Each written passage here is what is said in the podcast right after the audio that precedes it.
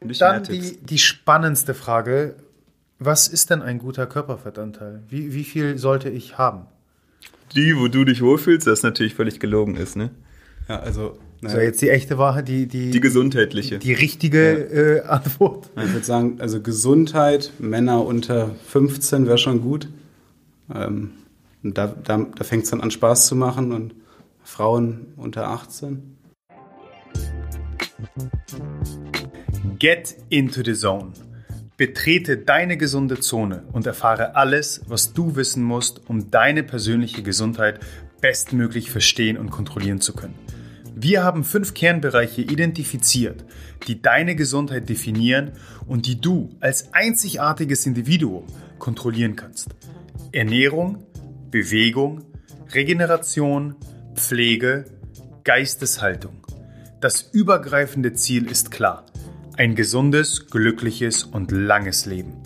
Auf dem Weg dorthin befragen wir gemeinsam mit mir, Host und Director of Human Optimization Mishek Dama, Experten, klären deine Fragen, nehmen Mythen auseinander und optimieren dich zu Bestleistung. Welcome to the Zone. Let's get into the Zone und Ladies and Gentlemen, 2021 wird fulminant gestartet. Ein Gast ist mir nicht mehr gut genug. Ich habe gleich zwei Experten ans Mikro gebeten. Unsere zwei gelernten Physiotherapeuten haben über die letzten Jahre jeden erdenklichen Körpertypen sprichwörtlich zwischen den Fingern gehabt und kennen somit den menschlichen Körper in und auswendig. Mittlerweile haben sie sich als Team selbstständig gemacht und arbeiten heute als Performance Coaches. Ihre Expertise, Training und Ernährung, speziell die von vielen so heiß ersehnte, und ich meine vom Timing her könnte es nicht besser passen, Transformation. Ihr Motto, und das muss ich ehrlich gestehen, gefällt mir ganz besonders, Progression vor Perfektion. Du hast noch keine Ahnung, wie du endlich deine Fitnessziele 2021 erreichen sollst? Keine Sorge, denn heute ist dein Glückstag. Ich heiße in der Blues und willkommen Tim und Max, die Gründer von Lead and Load. Ja, Mishek, wunderbare Einleitung. Dank dir dafür. Ja, vielen ähm, Dank, dass ihr mit mir 2021 hier einleitet. Natürlich, immer gerne. Aber auf jeden Fall vielen Dank. So, jetzt ähm, müsst ihr einmal nur, ich glaube, für die Zuhörer äh, klarstellen, wer, wer ist äh, Max und wer ist Tim? Ja, melden geht schlecht bei einem Podcast. ne? äh, hier spricht Tim, der eine Teil von Lead and Load. Und hier spricht Max, der andere Teil. Ah, sehr gut, sehr gut. So, die wichtigste Frage vorab: Gab es heute Morgen bei euch den Kickstarter? Max von Dorn? Ich muss kurz überlegen. Ich bin nicht immer ganz stringent. Ja, es gab ihn. Bin danach aber nochmal ins Bett gegangen. wie, wie, soll ich das denn verstehen? Auch nochmal schl also schlafen oder einfach nur gechillt? Ja, ich bin um 5 Uhr aufgewacht und ähm, das war mir ein bisschen zu früh und habe dann gemerkt, ich kann noch mal schlafen. Ist dann halb zehn geworden. Oh wow. Dann gab es okay. aber noch einen Kickstarter, ich erinnere mich. Also gleich zwei. Ja, auf jeden Fall. Seht ihr Leute, so, so machen das die richtigen Coaches. Nicht ein Kickstarter, sondern zwei. Äh, Tim? Ähm, ich hatte nur einen. Und oh. blamier mich wahrscheinlich jetzt in der ersten Minute des Podcasts komplett und den hat mir meine Mama rausgestellt. ich komme direkt von da. Wir waren Weihnachten da und die kennt meine ganzen meine ganzen Vorlieben und die bereitet das immer schon vor. Ich, ich sag dir was, äh, also wenn ich bei Mama bin, dann gibt es auch den Kickstarter von Mama, aber Mama trinkt auch ihren Kickstarter natürlich. Der ist anders als deiner, oder? Nein, nein, nein. Das ist der gleiche. Äh, also ja, genau, nee, so machen wir es auch, natürlich. Nur ein bisschen klar. weniger Flüssigkeit. Ja, ja, so machen wir es auch. Alle müssen den trinken, meine Schwester müssen durch. und äh, das haben wir ein bisschen etabliert.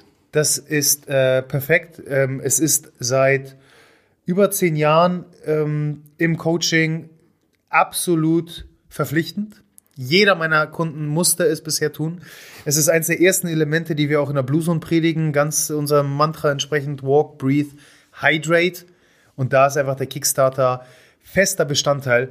Aber äh, Max und Tim, und äh, ihr könnt euch absprechen, wer als erster antworten darf. Erzählt erstmal ein bisschen, äh, wie ihr euch als Team gefunden habt und was es vor allem mit dem Namen Lead and Load auf sich hat? Also ich fange mal an. Ähm, wie gesagt, Max, ich bin ähm, 27 und äh, ich habe Tim kennengelernt vor sechs Jahren. Da war ich äh, noch ein bisschen anders drauf. Ich habe ähm, so bis zu meinem 20. Lebensjahr hauptsächlich Computer gespielt, äh, am Wochenende getrunken. Dann ist ja hier nebenan ist ja genau dein Ding. Das, das ist ein Traumraum. Also äh, da, dazu muss man sagen, wir sind ja im Hamburger Ding, im geilsten Podcast-Studio Deutschlands, im Podcast-Studio Hamburg. Und gleich hier nebenan, neben unserem Studio, ist das United Cyberspace, ein, ja, ein Paradies für jeden Gamer, ja, kann man das so sagen? Das mag schon sein. Mir wurde es eben gezeigt. Ähm, tatsächlich ähm, bin ich gar nicht mehr so der Gamer, auch wenn mich jetzt Tim gerne so darstellen möchte. Nein, nein, ist, er- ist er nicht mehr, aber. Nee, aber äh, mal eine vernünftige Runde zocken ist jetzt auf jeden Fall auch nichts Schlechtes. Okay. Ja, als ich Tim kennenlernte, war ich wie gesagt anders drauf, ein bisschen zu viel, ein bisschen zu viel Gewicht bei zu wenig äh, Magermasse. Und ähm, das war im Rahmen der Physiotherapieausbildung und dann äh, hat er mich relativ schnell zu Fitness First damals noch geschleift. Und es ist relativ In schnell. Göttingen das in Ganze? In Ja. Göttingen. Da gibt es nicht so viel Auswahl, ne? Deswegen, also das sind drei, drei Fitnessstudios und wir sind dann in das. Ins äh, ein- in, in eins in, in das Edle. Ah, in das, in das Gute. das Gute, genau. N nicht in die Assi-Pumperbude, meinst du? Ähm, Gibt es eine Assi-Pumperbude in Göttingen? Ich, Wenn du McFit ja, wahrscheinlich schon irgendwo, aber es gibt so, genau, es gibt so klassisch McFit billig. Okay. Fitness First, in Anführungszeichen, äh, war das teure dann. Ich glaube, da hat man 40, 45 Euro gezahlt. Und dann gab es so ein Studentending. Da sind wir später auch hingewechselt. Okay. Die waren auch echt cool ähm, aufgestellt. Und da war das dann unser Okay. Gang. Sorry, ich wollte dich nicht unterbrechen bei deiner Zockergeschichte. Alles gut, mein Lieber. Ähm, genau, wo war ich stehen geblieben? Kennenlernen. Genau, wir haben dann auch relativ schnell zusammengezogen, sind Best Buddies geworden und haben äh, dieses Trainingsding nie aus den Augen verloren. Wir waren, also Tim wird er vielleicht auch gleich, gleich selber noch sagen, war auch nicht immer der dünnste. Und wir haben relativ schnell aus so einem Hobby eine Leidenschaft entwickelt. Und ähm, zuletzt dann in Berlin Physiotherapie Praxis und wir haben einfach gemerkt, mit Physiotherapie alleine wird das bei den Leuten nix. Und nach der, nach der Arbeit rennen wir selber in unsere, ich war dann in der CrossFit-Box, Tim war bei einem Kollegen im PT-Studio. Wir müssen auch mehr unserer Leidenschaft folgen und haben dann immer jeden Tag in der Mittagspause vom Whiteboard Lead and Load entwickelt. Wir sehen das auch eher als Konzept. Als, Gab es zu, zu dem Zeitpunkt bereits den Namen? Mhm, der ist in Berlin entstanden. Ähm, gerade aus dieser Geschichte, dass wir im Prinzip von diesen von diesem Physiotherapie-Gedanken, dass du schmerzfrei sein musst, ähm, oder beziehungsweise wir haben nur die Schmerzfreiheit erreichen wollen als Physiotherapeut und darüber hinaus gehst du halt nicht.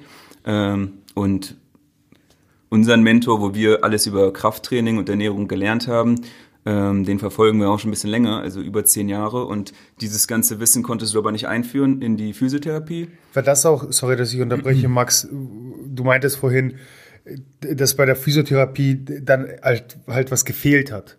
Dass man nicht, nicht richtig rangekommen ist. Das, Das ist war im Prinzip der Lead, der Lead-Part war Physiotherapie, wo wir uns mit FMS beschäftigt haben. Ähm, Max hat viel von Kelly nur, Starrett. zu, nur zu, zur Klärung Functional Movement, Movement Screening, Screening. genau. Also im Prinzip ein, ein sehr leichtes Screening, wo du Disbalancen oder Be Mhm. Bewegungsmusterstörungen feststellen kannst. Ähm, aber das war eben nur dieser Lead-Part, immer nur die Leute schmerzfrei zu bekommen, ähm, auch mit sehr viel passiven Techniken. Und dann haben wir uns halt gedacht, okay, wo ist der Load-Part? Wo fangen die Leute an, nach der Schmerzfreiheit dann wirklich präventiv Gewicht aufzuladen, Muskelmasse aufzuladen ähm, und ihren ganzen Bewegungsapparat irgendwie so ein bisschen resistenter zu machen.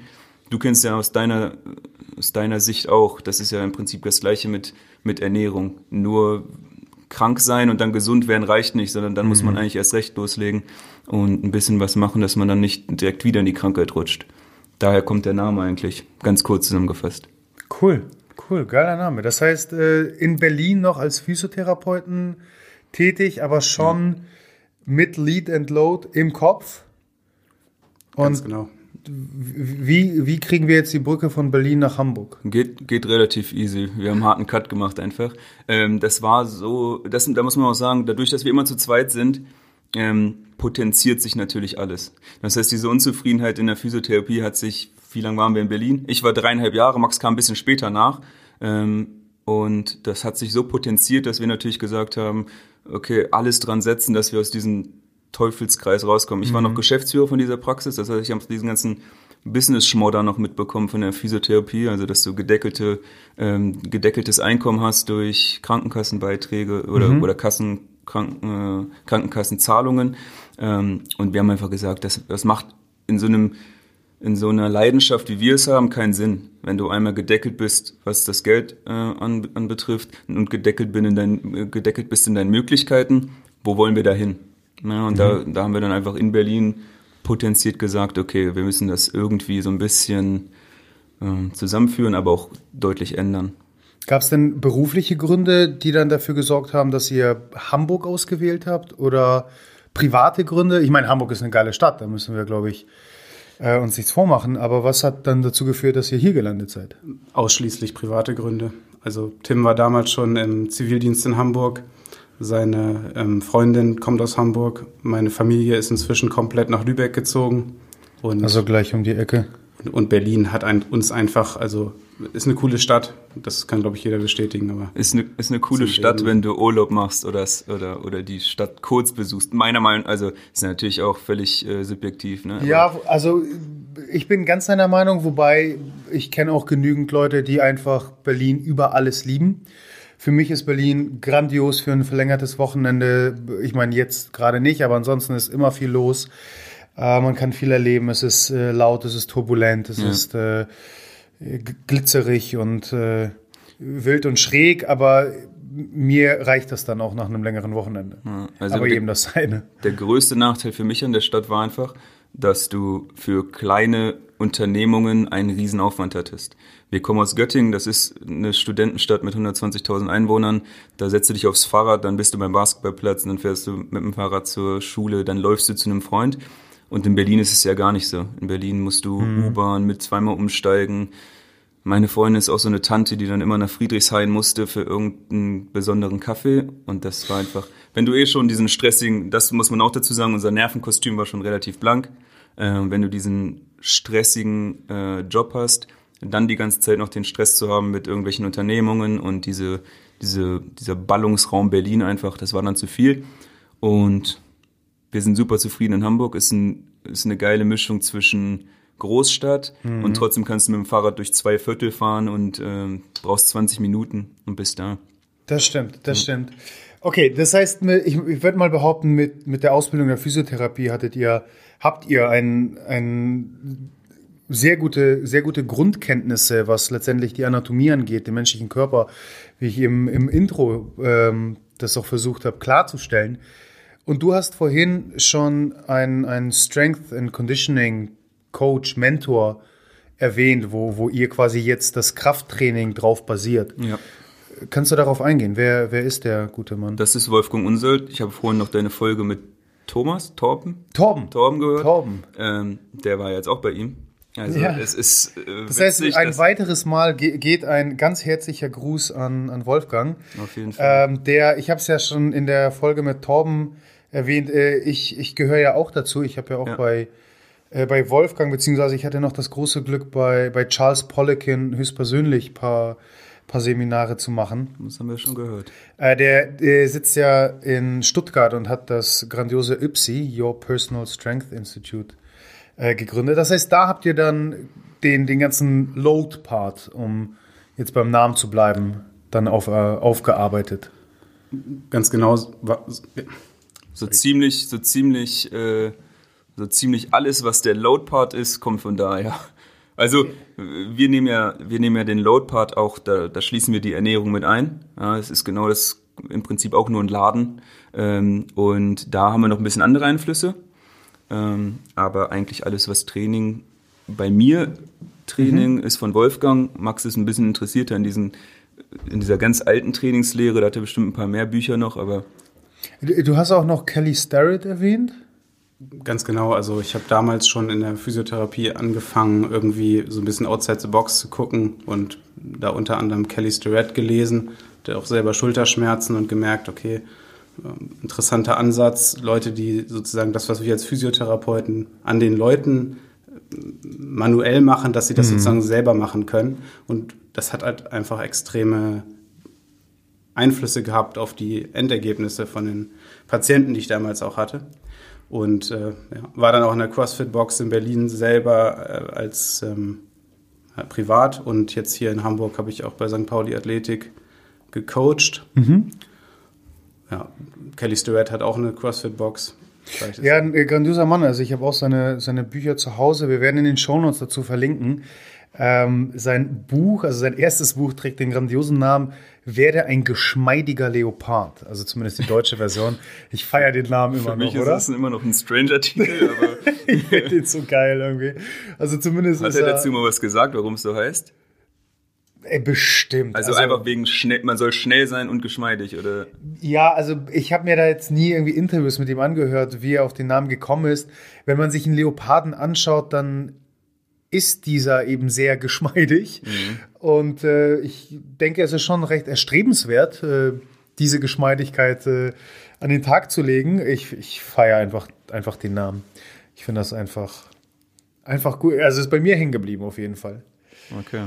Ähm, was würde denn eurer Meinung nach, also wo ihr jetzt als Performance Coaches unterwegs seid, ähm, eu eure Expertise ganz klar im Bereich Training und Ernährung äh, sitzt, was macht einen guten Coach aus? Also wir haben ja die Skill-Komponente schon etwas jetzt beleuchtet und, und wo, wo das Wissen herkommt. Ich weiß aber, dass reines Wissen einfach nicht reicht. Beziehungsweise habe ich genügend Coaches gesehen, die unfassbar viel Wissen sich angeeignet haben, aber trotzdem keine guten Coaches waren. Was macht einen guten Coach aus? So wie du es gerade schon richtig selber beschrieben hast, aus meiner Sicht, dass du das Ergebnis des oder das gewünschte Ergebnis des Klienten möglich machst. Also ich war jetzt selber gerade zwei Wochen in Dubai, habe da einen neuen Klienten angenommen, der ist Inder und der hat zu mir dann gesagt, er hat große Angst, dass es halt nichts wird, weil ähm, halber Veganer plus der Was ist denn ein halber Veganer? äh, trinkt Milch. Ich sag dazu, ich sag dazu nichts. Vegan Plus ist das. Genau. Ja, ähm, Religion ist auch ein bisschen kompliziert. Ich bin da nicht ganz so tief drin, aber Ende vom Lied, was ich jetzt eigentlich nur sagen wollte, ist, ich glaube trotzdem, dass ich mit ihm Erfolge haben kann, weil ich, also weil wir in der Lage sind, unser Lead and Load Konzept auf jeden anzuwenden und halt nicht von den Klienten verlangen, dass sie sich uns anpassen. Und ich glaube, das ist eigentlich so diese Schlüsselkomponente von, bin ich ein guter Coach? Kann ich mich dem Klienten anpassen oder muss der Klient sich mir anpassen? Ja, und jetzt gehen wir natürlich auch ins Konzept schon rein. Ähm, das haben wir auch in anderen Podcasts schon gesagt, das sagen wir unseren Klienten. Diese Messbarkeit von, von, von Erfolgen oder von Misserfolgen ist eigentlich im Prinzip egal. Aber dass du eine, dass du eine Messbarkeit schaffst. Du machst auch die Kalipermessung ja nicht aus Spaß, äh, weil du Bock hast, äh, da irgendwie rumzudödeln, sondern du willst ein Vorergebnis, du willst ein Nachergebnis, du willst wissen, ob das, was du in der Zwischenzeit zwischen diesen beiden Messungen gemacht hast, ob das funktioniert hat für die jeweilige Person alles ist super individuell. Das haben wir jetzt an sowohl in der Physiotherapie als auch äh, im, im Coaching jetzt gemerkt. Es ist einfach super individuell. Du hast die Leute, die gehen zu McDonalds, die haben trotzdem ihr 8-Pack und du hast die Leute, die essen super clean nach deiner Ansicht und die werden die Funde aber nicht los. Das heißt, im Prinzip auch diese Leute mit Motivation und dieser Messung ähm, vor ihre Ergebnisse zu stellen, ob es jetzt Misserfolg ist oder Erfolg. Ähm, kannst du noch oder könnt ihr noch etwas genauer vom das Lead and Load Konzept beschreiben? Also Messbarkeit, absolut, dass man eben schwarz auf weiß dem Kunden, der Kundin auch eben klar macht, schau mal, hier standen wir an Tag X und da sind wir jetzt. Ähm, wa- was sind noch weitere vielleicht Grundpfeiler, auf die ihr setzt? Genau, also die Grundpfeiler sind ähm, heute Screening, Training und Ernährung. Therapie war auch mal mit drin, aber aktuell raus. Äh, sozusagen das Screening, wir messen das, was wir verbessern wollen, das, was Tim gerade schon gesagt hat. Und dann äh, sozusagen zu schauen, dass wir ähm, die Ernährung und den, das Training für, den, für die Phase, in der wir sind, halt so anzupassen, dass Erfolge möglich sind und dann sozusagen genau das wieder zu messen. Also die Kalipermessung ist das eine, das FMS ist das andere und natürlich noch so. Jeder von uns hat, glaube ich, seine eigenen individuellen Sachen, die er noch mit den Klienten misst.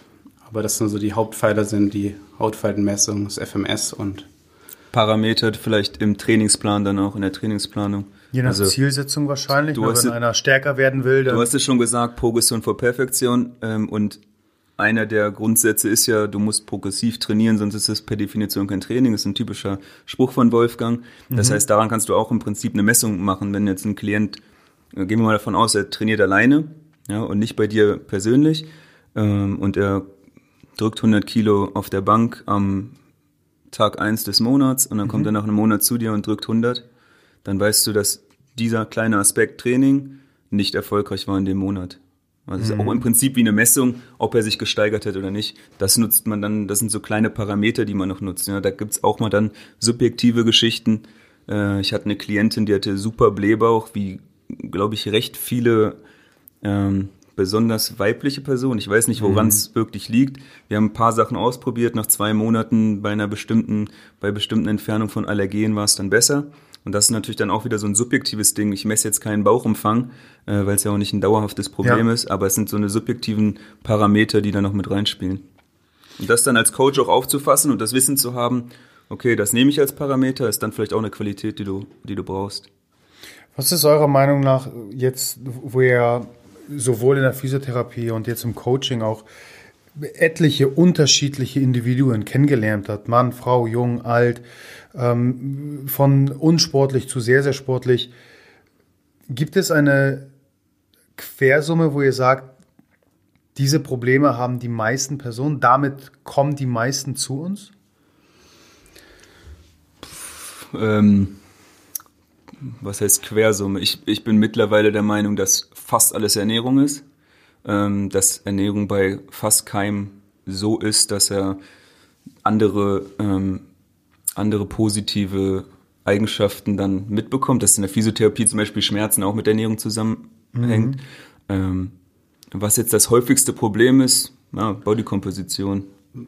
Also ich glaube auch, dass es schwierig ist, da irgendwie eine Quersumme zu finden, aber ich denke, das häufigste, ich denke, könnt ihr gleich mal sagen, was ihr dabei dazu sagt, ist so, dass der Blutzuckerspiegel nicht besonders stabil ist und das kann ich jetzt nur vermuten, viel Insulin im Blut ist ich glaube, das ist auch äh, der einzige Faktor, der studienmäßig belegt, dass äh, ein Faktor ist dafür, ob man fett wird oder nicht, ist, ob man einen instabilen Insulinspiegel hat. Was denkt ihr dazu? Ähm, also wenn ich an, an, meine Kunden der letzten Jahre denke, würde ich das sicherlich bestätigen.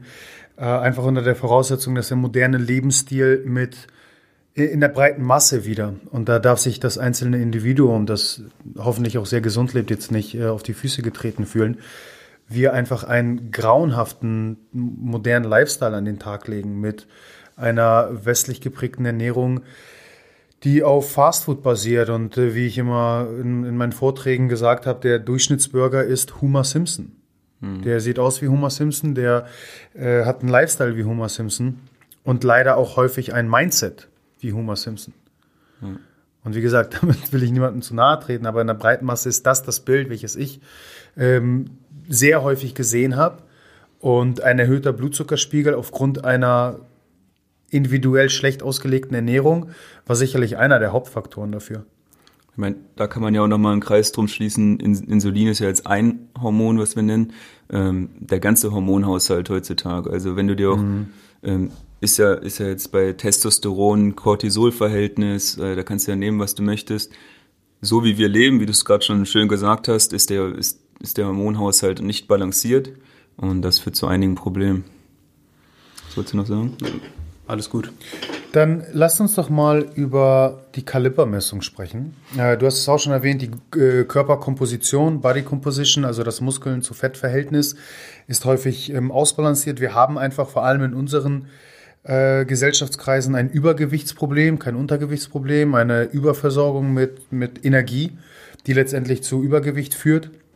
Ich glaube, der Durchschnitts-BMI ist in den letzten 50 Jahren von 21 auf 27 gestiegen, ähm, was letztendlich nur zeigt, dass wir ja, zu schwer sind, zu, zu fett, um es ähm, einfach ganz klar auszudrücken.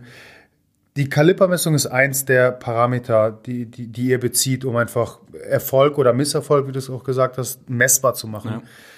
Ja. Ähm, vielleicht könnt ihr erstmal für all die, die nicht so vertraut sind mit der Kalipermessung, den Prozess, den Vorgang, die Körperfettmessung als solche beschreiben. Ja.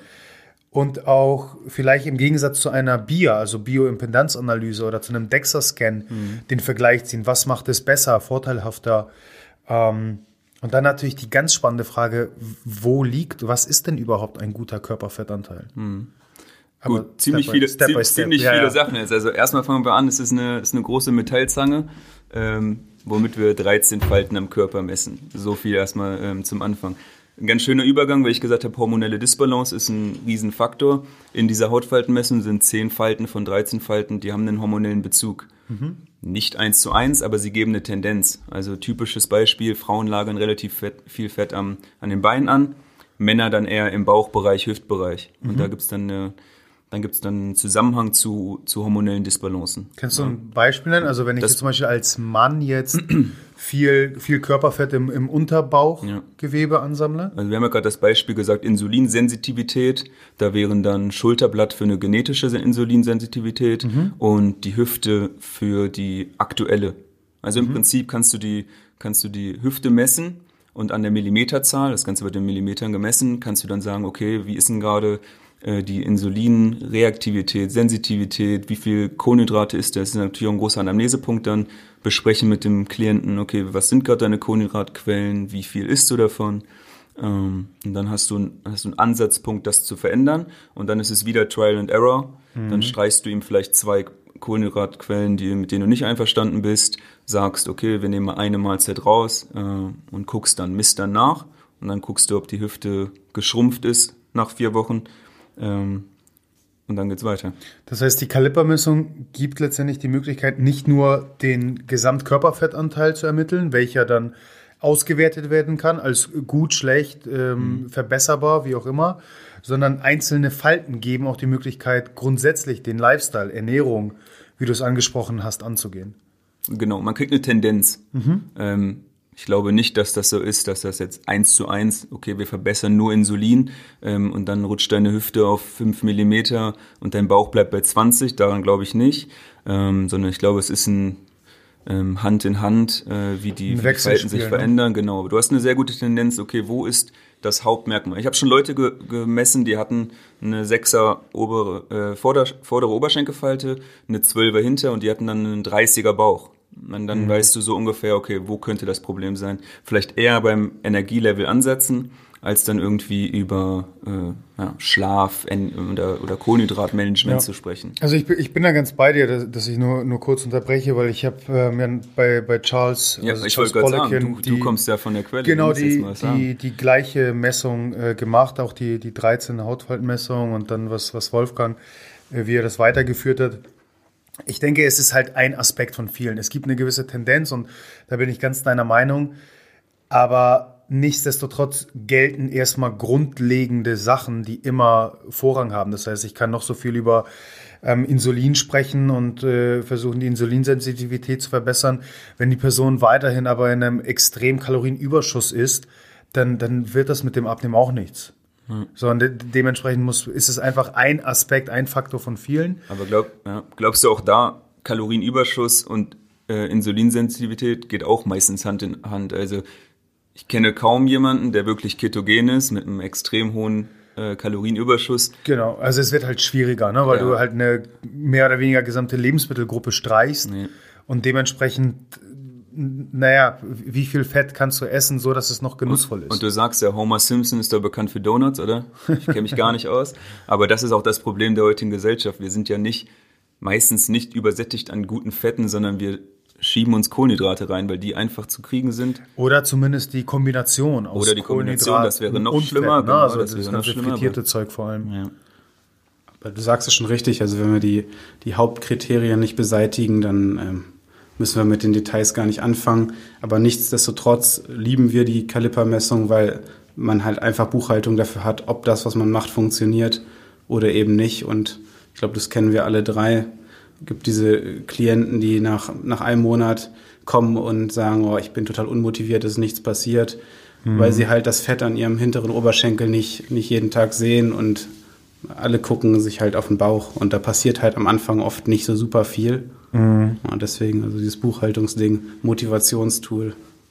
Okay, ähm, äh, lass uns noch ein bisschen mehr in die Details der Messung als solche eingehen, für alle, die ähm, eben mit der Kalipermessung nicht so vertraut sind. Das heißt, äh, ihr nehmt 13 Hautfalten von äh, Schulterblatt, Hüfte, Oberschenkel, Bauch, ähm, kommen ja noch einige Wade, dazu. Wade ganz äh, wichtig wegen Schlaf. Mhm. Das ist die Schlaffalte, die korreliert mit Schlaf. Genau, wir nehmen 13 Falten, 10 davon sind hormonrelevant.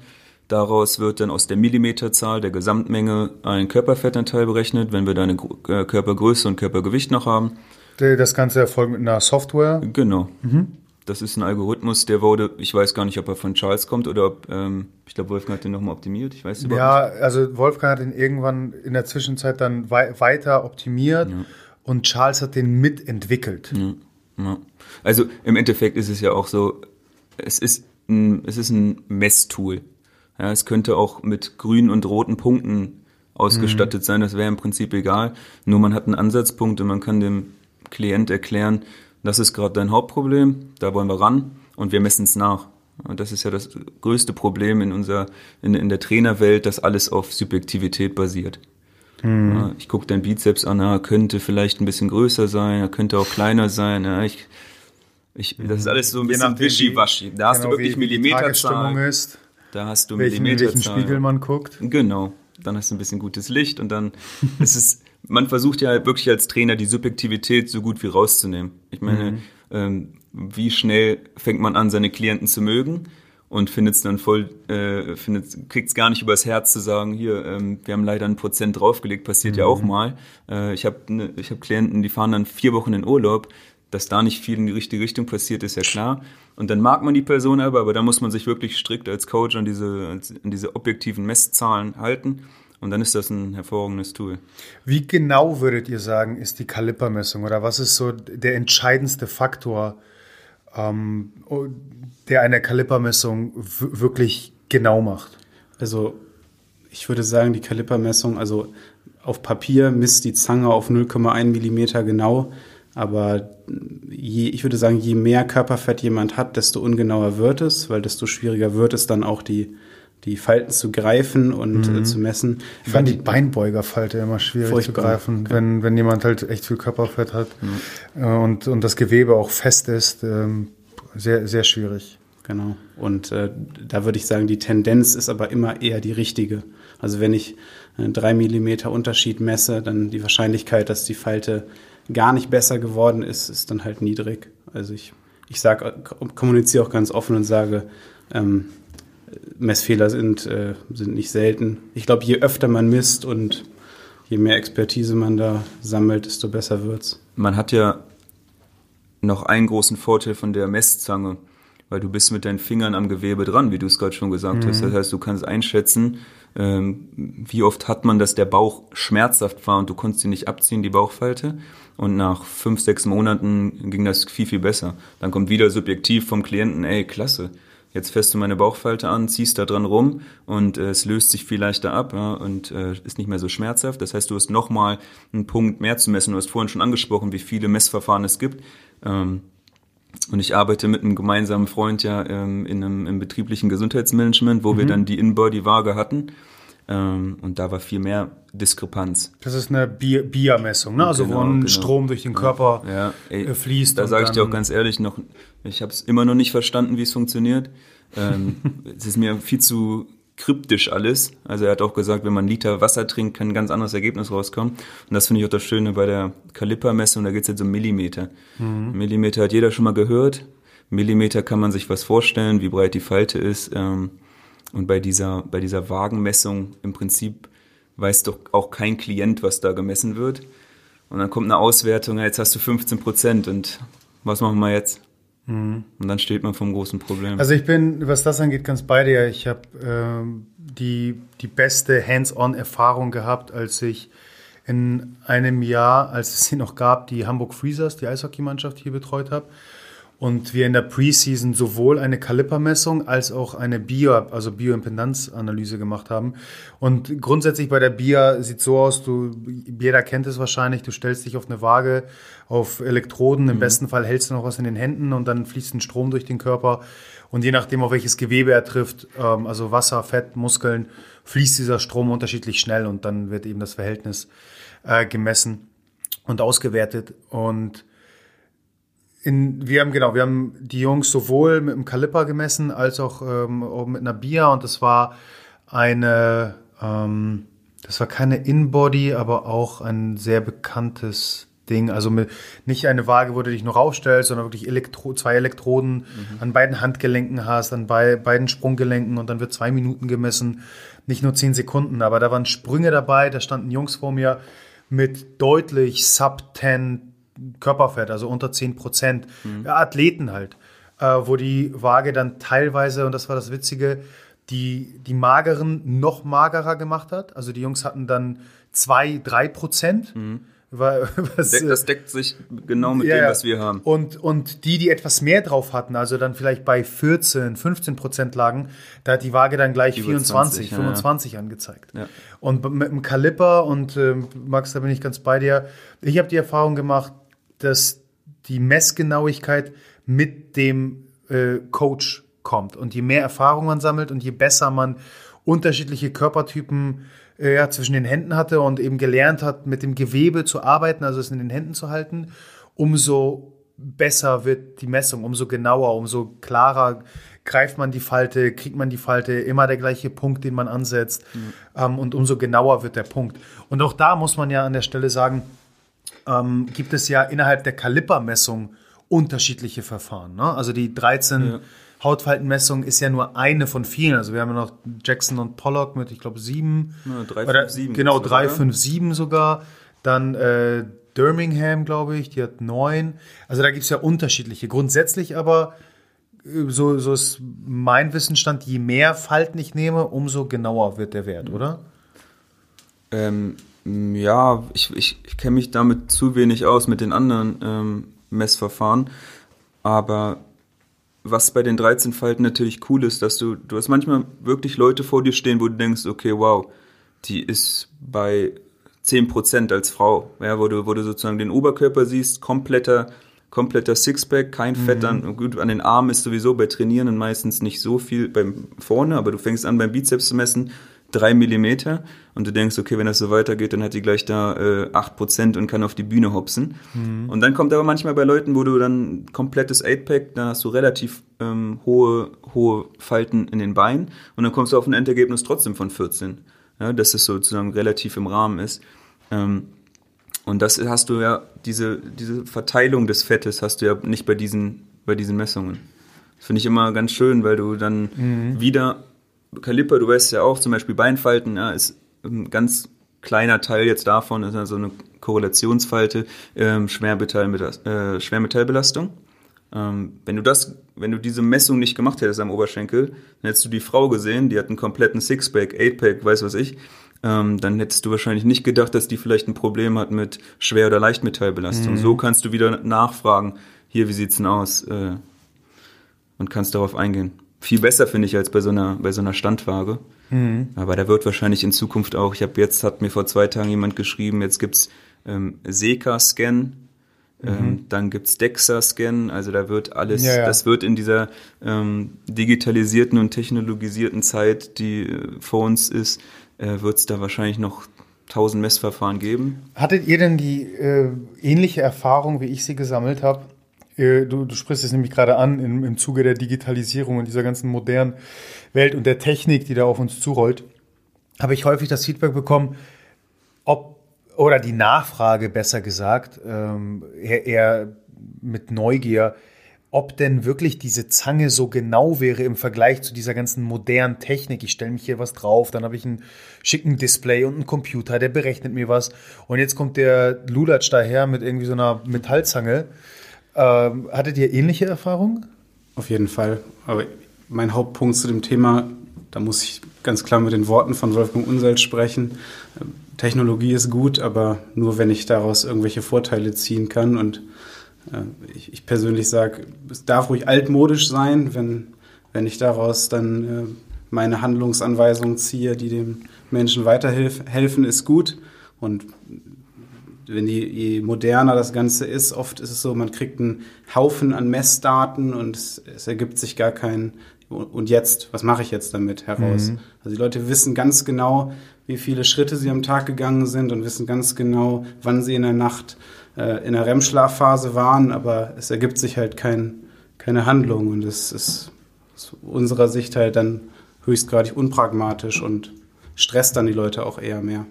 Ja, absolut. Und es kommt ja immer, es rollt ja auch im, im Zuge der, der Biohacking. Ähm, Ära im, immer mehr auf uns zu und ich habe es teilweise schon erlebt, dass die Leute aus dem Messen gar nicht mehr herauskommen mhm. und am Ende nicht eindeutig schlauer sind, weil sie nicht wissen, wie sie Werte interpretieren sollen und in, in der Gesamtheit zusammenführen sollen. Und du sprichst es gerade an, vor allem das Thema Schlaf wird zum Glück ja immer, immer wichtiger oder immer präsenter für die Leute. Und sie wissen optimalerweise, wann ihre REM-Schlafphase stattgefunden hat, wenn überhaupt, aber wissen jetzt nicht, wie sie diese zum Beispiel verbessern sollen. Aber wir, wir schweifen ab. Ich will eigentlich noch äh, beim Körperfett bleiben. Äh, letzter Hinweis ähm, zur, zur Kalipermessung glaube ich, damit das auch klar ist, äh, du hast es ja schon erwähnt, eine Metallzange ganz zu Beginn. Ich glaube, das ist gar nicht so unwichtig, oder? Ich äh, würde mal behaupten, jeder Coach, der mit so einer Plastikzange daherkommt, die äh, for free bei der letzten Eiweißbestellung mit daherkam, ähm, macht weniger Sinn, oder? Die gibt's noch, ja? Äh, tatsächlich wurde mir letztens einer angedreht, als Echt? ich so ein bisschen geguckt habe, was der Supplement-Markt so zu bieten hat. Ja, ja. ich habe gerade einen, hab einen wahnsinnigen Flashback dass Max und ich genau das hatten. MyProtein, ja. unsere, unsere, erste oder zweite genau. MyProtein-Bestellung, da war eine kleine blaue MyProtein-Zange dabei. Siehste? Ja. Die gibt's immer noch. Also, das würde ich mir an den Weihnachtsbaum hängen vielleicht, aber damit würde ich wahrscheinlich nichts messen, weil die Warte wirklich, du hast ja eine relativ schwere Zange, das heißt, du hast guten Widerstand. Also diese Zange, die wir damals da hatten, also, ich weiß es gar nicht mehr. Die ist wirklich, also die ist für alles geeignet, aber nicht zum. Habt ihr auch eine ha Harpenden oder? Ja, genau. Ja, also man muss wirklich an der Stelle sagen, das ist ein kalibriertes Messgerät. Das ist jetzt kein Spielzeugding, was eben wie so eine Wasserpistole da du kannst, mit der kannst, letzten Bestellung daherkommt. Du kannst ja mal eine Instagram-Story machen, die Leute sollen mal schätzen, wie viel die kostet. Das machen wir. Das heißt, wir, wir verraten den Preis an dieser Stelle mal nicht. Und dann, und dann ist eigentlich auch erklärt, was du gerade gefragt hast, oder? Wenn du bei einer MyProtein-Stellung eine Zange umsonst dazu bekommst, zu der Zange, die du da kaufst, ich glaube. Ja, ja. Also so viel sei gesagt, es ist ein kleines Investment. Genau. So. Und dann die, die spannendste Frage: Was ist denn ein guter Körperfettanteil? Wie, wie viel sollte ich haben? Die, wo du dich wohlfühlst, das natürlich völlig gelogen ist, ne? Ja, also. So, jetzt die echte Wahrheit, die, die, die gesundheitliche. Die richtige ja. äh, Antwort. Ich würde sagen, also Gesundheit, Männer unter 15 wäre schon gut. Ähm, da da, da fängt es dann an, Spaß zu machen und Frauen unter 18. Ja, also so, so ein grober Standardwert, den ich bei Frauen eigentlich meistens messe, ist so zwischen 21,5 und 22,5. Das, das ist klingt das, was, was, je, was du jetzt misst. Das, meistens, das ist meistens das, wo die Otto-Normal-Frau bei mir anfängt. Mhm. Das ist jetzt keine Frau, wo du auf der Straße sagst, oh, das ist Homer Simpson in weiblich, ne? sondern es mhm. ist einfach so, ähm, ja, die sieht, die sieht äh, schnieker aus, ähm, die hat bestimmt keine Probleme. Das ist so ein Standardwert. Und dann, wie Max schon sagt, wenn es unter 18, 17, 16 kommt, dann fängt es richtig an Spaß zu machen. Also, was wir auch ähm, gar nicht gesagt haben, ist, dass wir Vorher-Nachher-Bilder machen und um auf so ein, so ein gutes Vorher-Nachher-Bild zu bekommen, ist es natürlich dann ein bisschen weniger als. Genau, da geht es dann wieder ins, ins Optimum. Ich, ich würde es eigentlich wie Max sagen, ich würde sagen, wenn der, wenn der Mann sich wirklich richtig wohlfühlen will, dann sollte es zwischen 10 und 10, 11, 12 sein. Für, für die, die jetzt äh, kein, kein Gefühl dafür haben, was das bedeutet, ja. sind wir da schon bei einer Sixpack-Optik? Ähm, jetzt rein tatsächlich optisch betrachtet, wo, wo stehen wir mit, mit 10, 11, 12 Prozent? Also mit gutem, gutem Bindegewebe würde ich schon sagen Sixpack-Optik. Ja. Beim Mann jetzt, ne? Bei einem Mann. Mhm. Also bei, bei mir zum Beispiel, ich war früher halt sehr dick, sehr viel Haut am Bauch. Ich denke nicht, dass ich bei 10, 11, 12 Sixpack hätte, aber man, man hat schon einen, einen flachen Bauch und ich glaube, man, man fühlt das Sixpack. Das heißt, da kommt irgendwo Optik, eine, eine für sich selbst erstmal vorteilhafte Optik, ihr habt es gesagt, wo man sich selbst wohlfühlt, aber auch Gesundheit irgendwo Hand in Hand in diesem Bereich. Genau. Und wenn, ich meine, wir wissen es ja, ähm, dass Leute, die auf eine Bodybuilding-Bühne gehen, dass die im männlichen Bereich so bei vier 4% rumlaufen, ja, 4 bis 6. Mhm. Ähm, das heißt, da weißt du dann schon, wenn du dir da ein bisschen nach dem Wettkampf die Sachen anschaust, dann weißt du schon, okay, das ist nicht das Gesündeste, was du machen kannst. Ähm, das heißt, da rechnen wir ein bisschen was drauf. Ne? Genau, ist gar nicht nachhaltig. Es ist äh, wie ein Sprinter, der zu einem bestimmten Termin ready gemacht wird. Mhm. Ähm, überhaupt nicht nachhaltig. Ähm, da rechnen wir also ein bisschen was drauf, aber ich denke schon, dass 10 bis 12 Prozent das ist, wo die meisten sich richtig wohlfühlen würden. Und klar, so wie Max schon gesagt hat, ähm, je nach Genetik äh, siehst du da alles. Und so wie Frauen, du meintest zwischen 21,5, 22,5 zu dir kommen, wo, wo sind normalerweise die Männer unterwegs? Ähm, Männer sind ähm, Männer sind ein bisschen variabler, würde ich sagen. Mhm. Also bei Männern hast du teilweise ähm, Jungs, die echt dünn aussehen und dann aber ähm, trotzdem ihre 21, 22 das, haben. Das berühmte Skinny Fat. Ja, genau. Und ähm, hast aber auch Leute, die sehen dann wirklich dick aus, die sind dann bei 25, 26. Da ist die Range ein bisschen größer, meiner, meiner Erfahrung nach. Ich weiß nicht, was du da für Erfahrungen gemacht hast. Genau, das, der Unterschied ist natürlich auch, dass ich viele Crossfitter habe und die sind dann meistens am Start schon ein bisschen, stehen ein bisschen besser da. Also mhm. so 17, 18, 19, sowas. Ja, das ist, das ist ja auch interessant. Das, wir, wir reden ja viel über unsere Klienten und dass ein Crossfitter, der sich fünfmal extrem gibt in der Woche, trotzdem bei 17, 18 Prozent ist, vielleicht mhm. erhö erhöhte äh, Entzündungslevel hat, das ist auch wieder so ein interessanter Punkt, weil jeder würde, wenn du jetzt auf der Straße jemanden gefragt hättest, dann hätten die wahrscheinlich alle gesagt, der läuft schon mit acht rum, ne?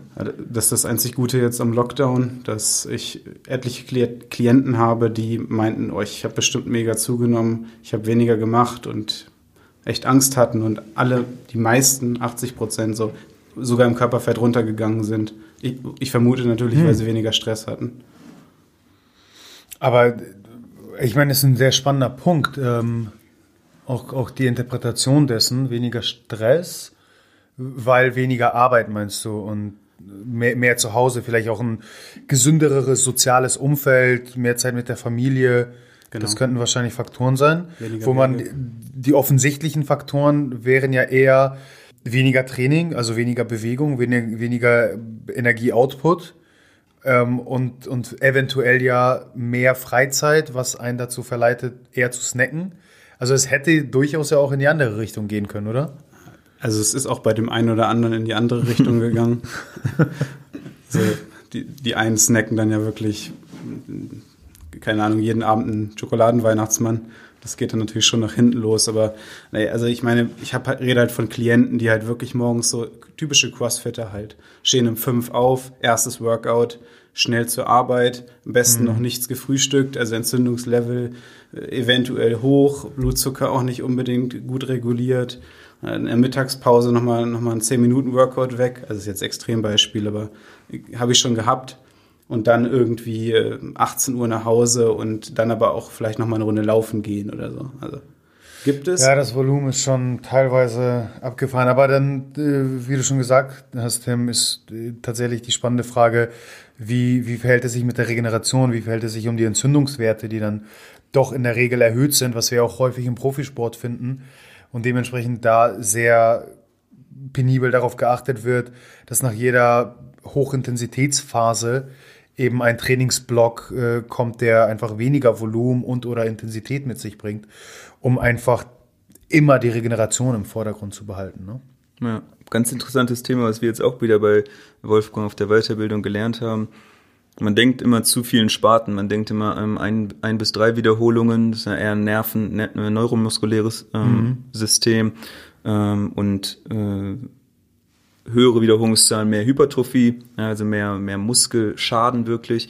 Und man, man muss das Ganze als System betrachten, meiner Meinung nach. Also bei einer äh, intensiven Einheit mit ein bis drei Wiederholungen, in einer schweren Grundübung, dann brauchst du wieder ein bisschen mehr Regeneration. Ich glaube, das ist auch das Problem bei so CrossFit-Sachen, das berichtet mir Max dann auch oft. Da hast du alles in der Woche mehrfach, mhm. aber setzt genau das, was du gerade gesagt hast, die Regeneration nicht auf das Training, was du hattest. Das ist so wie ein, äh, irgendein Supplement zu nehmen, ohne zu äh, ohne ja, nachzufragen, man, man welches schießt, Problem da man ist. Man schießt so ein bisschen ins, ins Dunkel, ne? Genau. Und man macht eigentlich viel zu viel und ähm, auch da ist es ja so, die Crossfitter, dadurch, dass sie so eine hohe, äh, so ein hohes Volumen fahren, das sind jetzt keine Leute, die, wo du jetzt auf der Straße sagen würdest, Mann, der hat ein Gewichtsproblem. Das ist mhm. es nicht. Aber er hat durch andere hormonelle Probleme äh, hat halt trotzdem seine, seine Nachteile in seiner Regeneration, in seinem Stresslevel, wo auch immer. Ja, und äh, ich meine, das ist ja das Problem unserer Gesellschaft. Wir definieren häufig sowas ganzheitliches wie gesund sein, Gesundheit, nur rein anhand der Optik. Und wenn jemand nicht übergewichtig ist, keine extra Kilos mit sich rumträgt, einen vielleicht optimalen Körperfettanteil äh, rumträgt, den definieren wir per se gleich als gesund, als optimal. Was ja auch aber oft kausal, kausal zutrifft. Durchaus, also durchaus, aber unter der Oberfläche ja. kann es ja durchaus brodeln. Ne? Und die Entzündungswerte können auch durch die Decke gehen. Mhm. Obwohl jetzt die Körperkomposition vielleicht stimmt. Okay, das heißt, wir halten fest, als Mann sollte ich irgendwo zwischen 10 und 12 Prozent liegen, als Frau irgendwo unter 18, dann haben wir das beste Zusammenspiel, sage ich mal, aus ähm, Gesundheit und einer gewissen Performance und Optik. Bei, also meine Erfahrung ist, die Frauen, die ähm, richtig top aussehen, ja, ohne oberflächlich zu sein, aber die, die, die top aussehen, seien wir mal oberflächlich kurz, ähm, die, die Sixpack, Eightpack haben, die sind bei 12 bis 14. Nach okay. meiner Erfahrung. Okay. Also klar, ab 18 fängt es an Spaß zu machen, aber die, die wirklich ein gutes Verhältnis auch zwischen Lean Mass und Körperfett haben, die sind so bei 12 bis 14. Mhm. Ähm, würdest du denn sagen, dass es auch ein zu wenig an Körperfett gibt? Also wir reden ja immer über zu fett, weil naja, es ist nun mal das offensichtliche Problem, das wir in der breiten Gesellschaft äh, tragen. Und wir haben, ich habe schon gesagt, ein Übergewichts-, kein Untergewichtsproblem. Mhm. Aber gibt es auch ein zu wenig an Körperfett? Max, hast du Erfahrung oder? Also hatte ich jetzt noch nicht als Klienten. Ich denke, das gibt es, weil Körperfett per se ist ja nichts Schlechtes ähm, wenn das Körperfett halt natürlich aufgebaut wurde. Also es kommt ja auch immer ein bisschen darauf an, was man gegessen hat. Aber ähm, ungesund zu wenig Körperfett, das gibt es bestimmt definitiv. Bin aber jetzt nicht, nicht bei uns, in, nicht in Deutschland. Denke ich. Ich, ich glaube auch, dass es das in Deutschland gibt. Ich glaube, die interessanteste Frage, die man immer stellen muss, ist, wie bist du zu deinem Unterricht gekommen?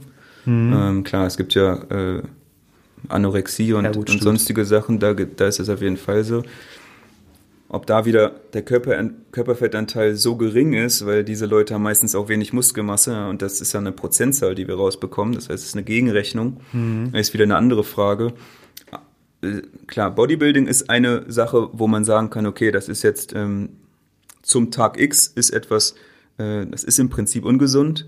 Ähm, das bringt deinen kompletten Hormonaushalt auch komplett durcheinander. Mhm. Ähm, und was ich noch aus meiner Erfahrung äh, sagen kann, ist, die Mädels, die wirklich tief sind mit dem Körperfett, berichten auch schon über ein paar Probleme. Also wenn mhm. du wirklich runtergehst unter 12, äh, unter 11, dann berichten die über hormonelle Probleme. Mhm. Ähm, sehr, sehr wichtig. Sehr Bin gut, ich kein Experte auch für, ja, kann ich jetzt nicht näher eingehen. Mhm. Ich kann nur sagen, das ist meine Erfahrung.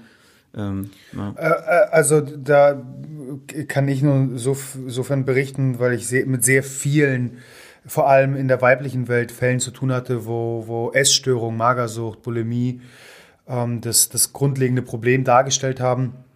Und es gibt definitiv, meiner Meinung nach, vor allem bei Frauen, die einfach aufgrund der, der hormonellen Schwankungen empfindlicher reagieren, mhm.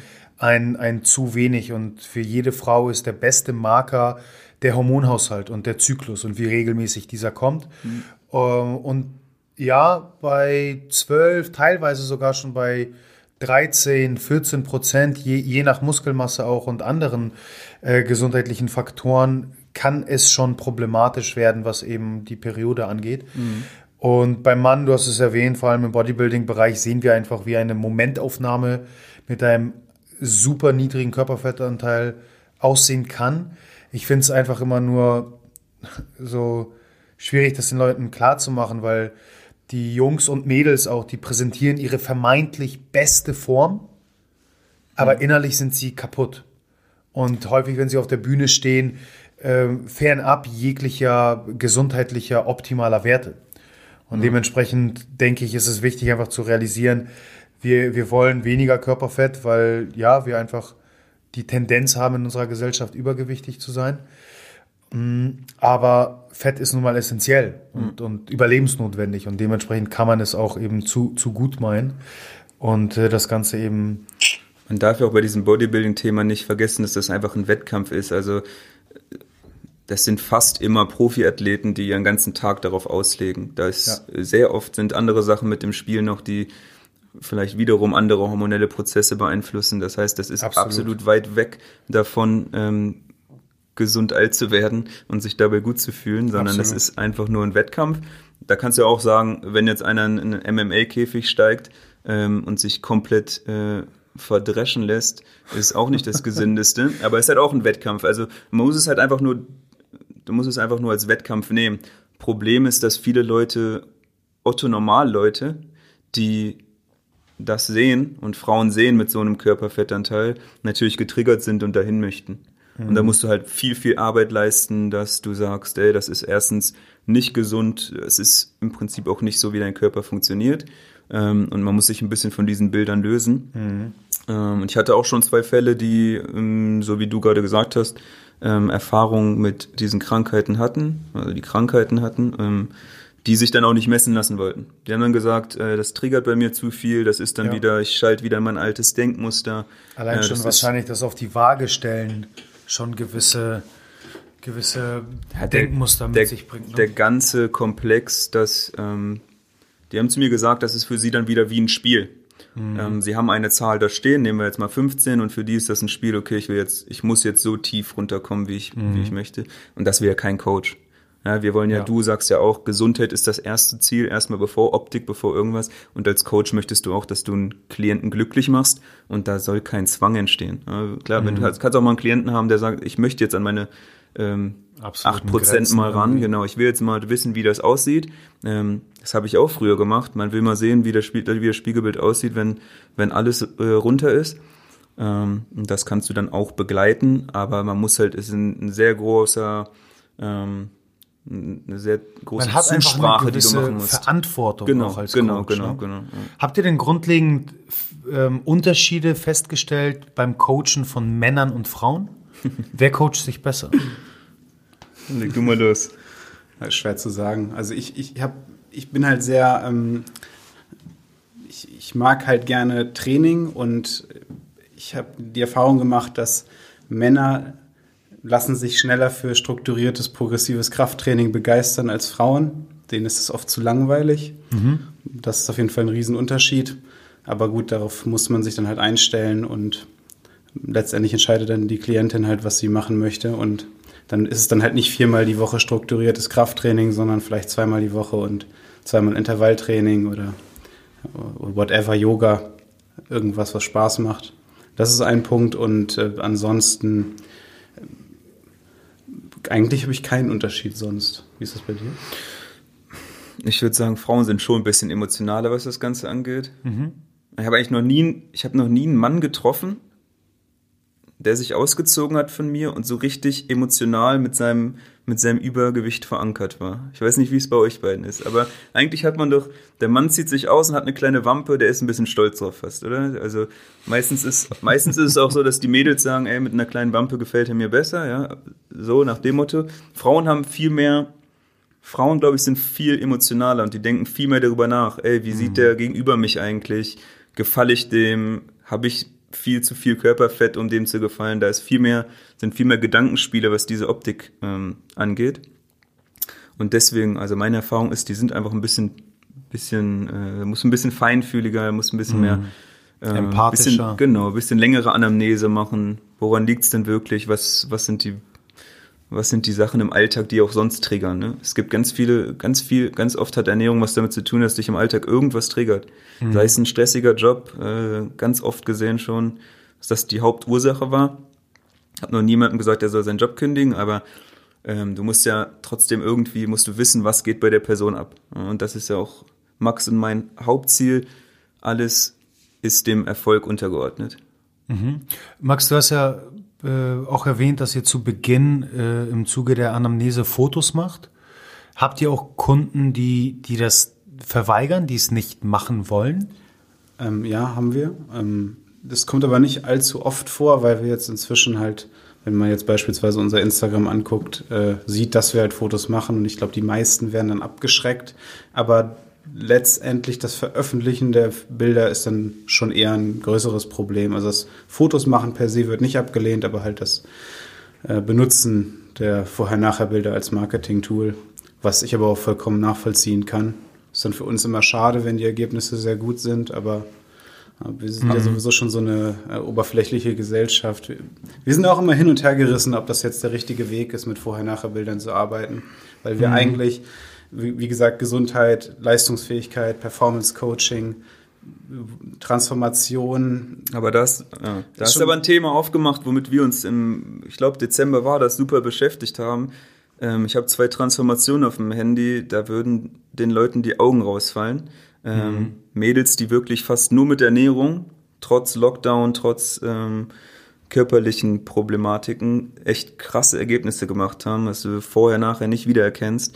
Ähm, aber auf genau die, diese Gesellschaft, dieses, dieses gesellschaftliche Problem, die, das wir haben, dass wir sehr viel optisch bewerten, ähm, mhm. hält dann echt manchmal Leute zurück zu sagen, ey, das kann ich ruhigen Gewissens veröffentlichen, weil es sehen Leute, die ich kenne, ja, ich glaube, Frauen haben da tatsächlich noch, noch viel stärker mit zu kämpfen und vielleicht, wahrscheinlich ist das auch einer der Gründe, warum, wie du schon gesagt hast, Frauen da einfach emotionaler äh, an die ganze Sache rangehen. Ich glaube, Frauen müssen sich noch deutlich mehr als wir Männer eben diesem Bild ähm, stellen, was sie aufrechthalten müssen für die Außenwelt.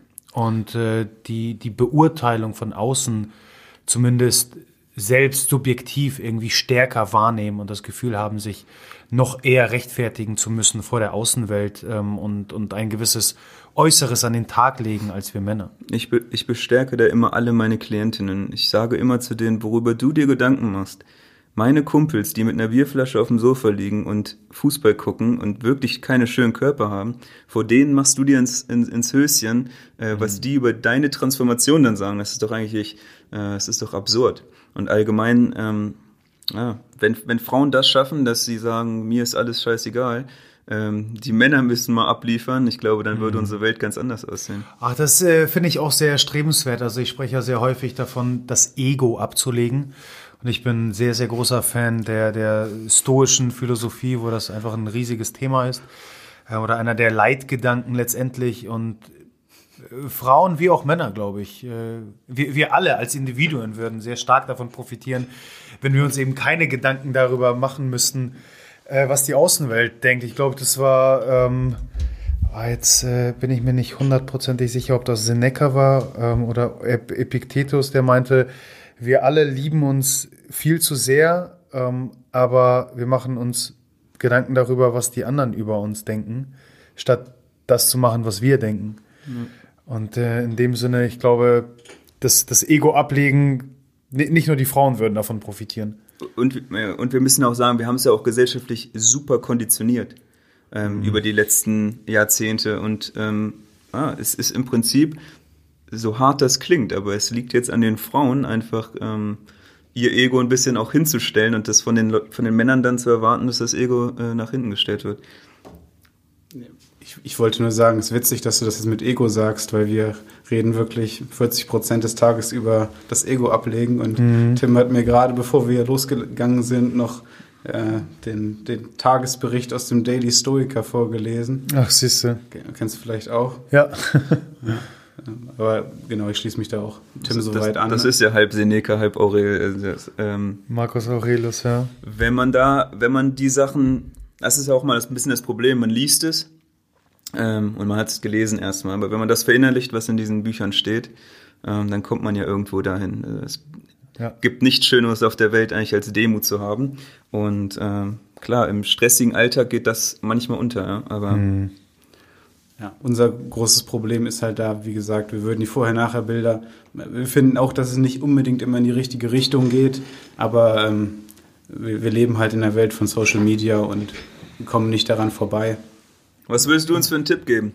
Vorher, nachher Bilder raus? Ja, ich habe so ein bisschen befürchtet, dass die Frage kommt und äh, ich habe dein, dein Leid, hätte ich schon fast gesagt, Max, geteilt, als du meintest, ja, wir sind selber so am Überlegen, ob es jetzt der richtige Weg ist oder nicht und ich muss dir ehrlich sagen, ich, ich frage mich das auch immer noch. Also ich habe das äh, Glück, dass ich, dass es nur einen sehr geringen Teil meiner Arbeit ausmacht. Ähm, aber auch ich lasse mir im, im Zuge der Blue Zone, im Online-Coaching, was wir anbieten, Bilder zukommen lassen zu Beginn. Das heißt, meine Kunden machen auch ein, ein Standardbild von vorne, Seite, hinten, ähm, was weniger im Zuge einer Transformation genutzt wird, als der Möglichkeit, zumindest rein optisch mit der Erfahrung, die ich habe, den unter anderem Körperfettanteil der Person ähm,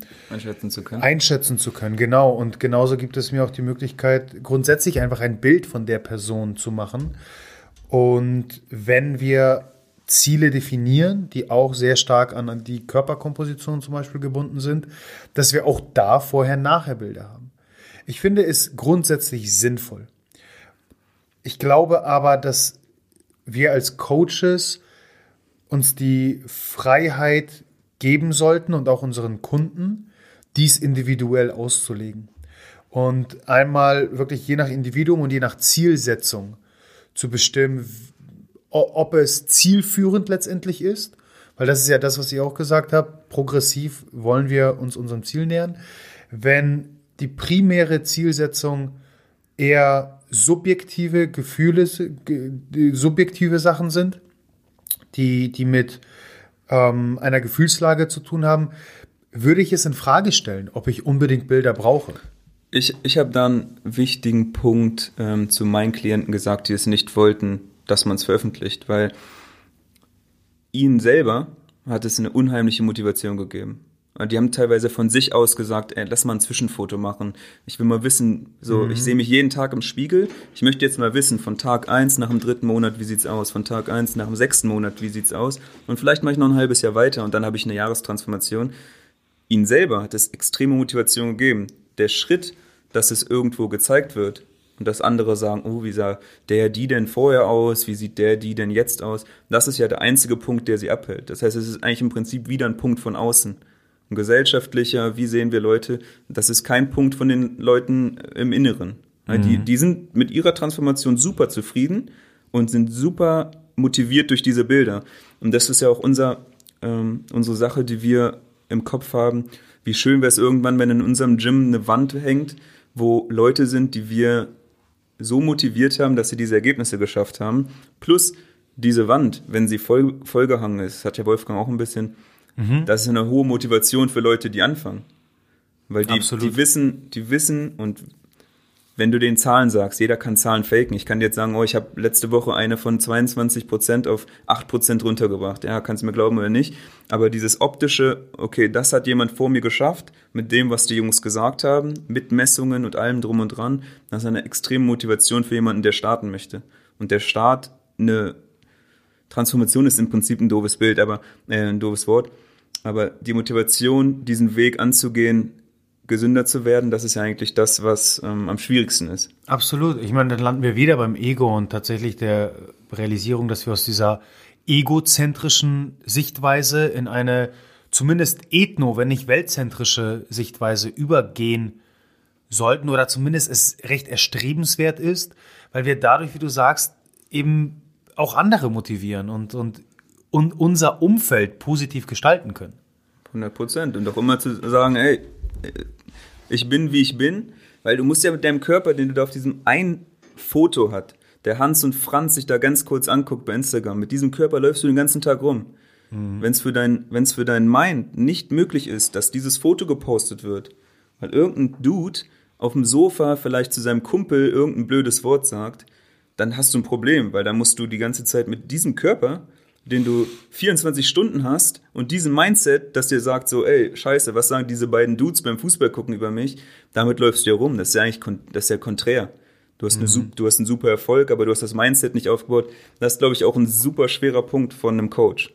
Dass er dir sagt, ey, es ist, es ist, auch, es ist auch Zeit. Wir müssen ja. nicht in einem Monat 5% Körperfett runter. 0,5 bis 1% im Monat. Das ist ein super Ergebnis. Mhm. Dann kommst du mit 22 und wir sind am Ende bei 16, 17. Das ist ein krasses Ergebnis. Ja, vor allem die Kontinuität ist es dann, die letztendlich den Erfolg Das dann zu halten, das ist genau das Ding. Ein Monat 4% runterzunehmen und im nächsten Monat dann zurückzuscheppern, wem bringt das was? Die Kontinuität, was du gerade sagst, ist aber auch nochmal ein Key-Faktor, um jetzt nochmal was wieder ein neues Thema aufzumachen, weil wir haben anfangs, ähm, ich weiß nicht, wie du das handhabst, äh, wir haben am Anfang auch Einzelberatungen gemacht mhm. und sind jetzt inzwischen so weit gegangen, dass wir nur noch mindestens sechs Monate abschließen, weil wir halt eben nicht auf dem ungesunden Weg ähm, schnell, schnell ähm, da irgendwelche schnellen äh, Fettcuts machen wollen, sondern unser Ansatz eigentlich den, den Stoffwechsel zu regenerieren und die Gesundheit wiederherzustellen und dann sagen wir immer so, der Körper verbrennt dann von alleine das Körperfett. Und äh, dann, es kann am Anfang halt ein bisschen langsamer gehen und danach Monat drei, vier geht's halt super schnell und das äh, Fett geht nur so weg. Das wollte ich nochmal jetzt an der Stelle Ja, also es braucht es brauch, absolut, ich bin da ganz bei dir. Ich meine, wir predigen einen gesunden Lifestyle, ähm, was keine Schnelllösung beinhaltet, sondern wirklich die kontinuierliche Umsetzung von, von guten Mustern und das braucht eben Zeit.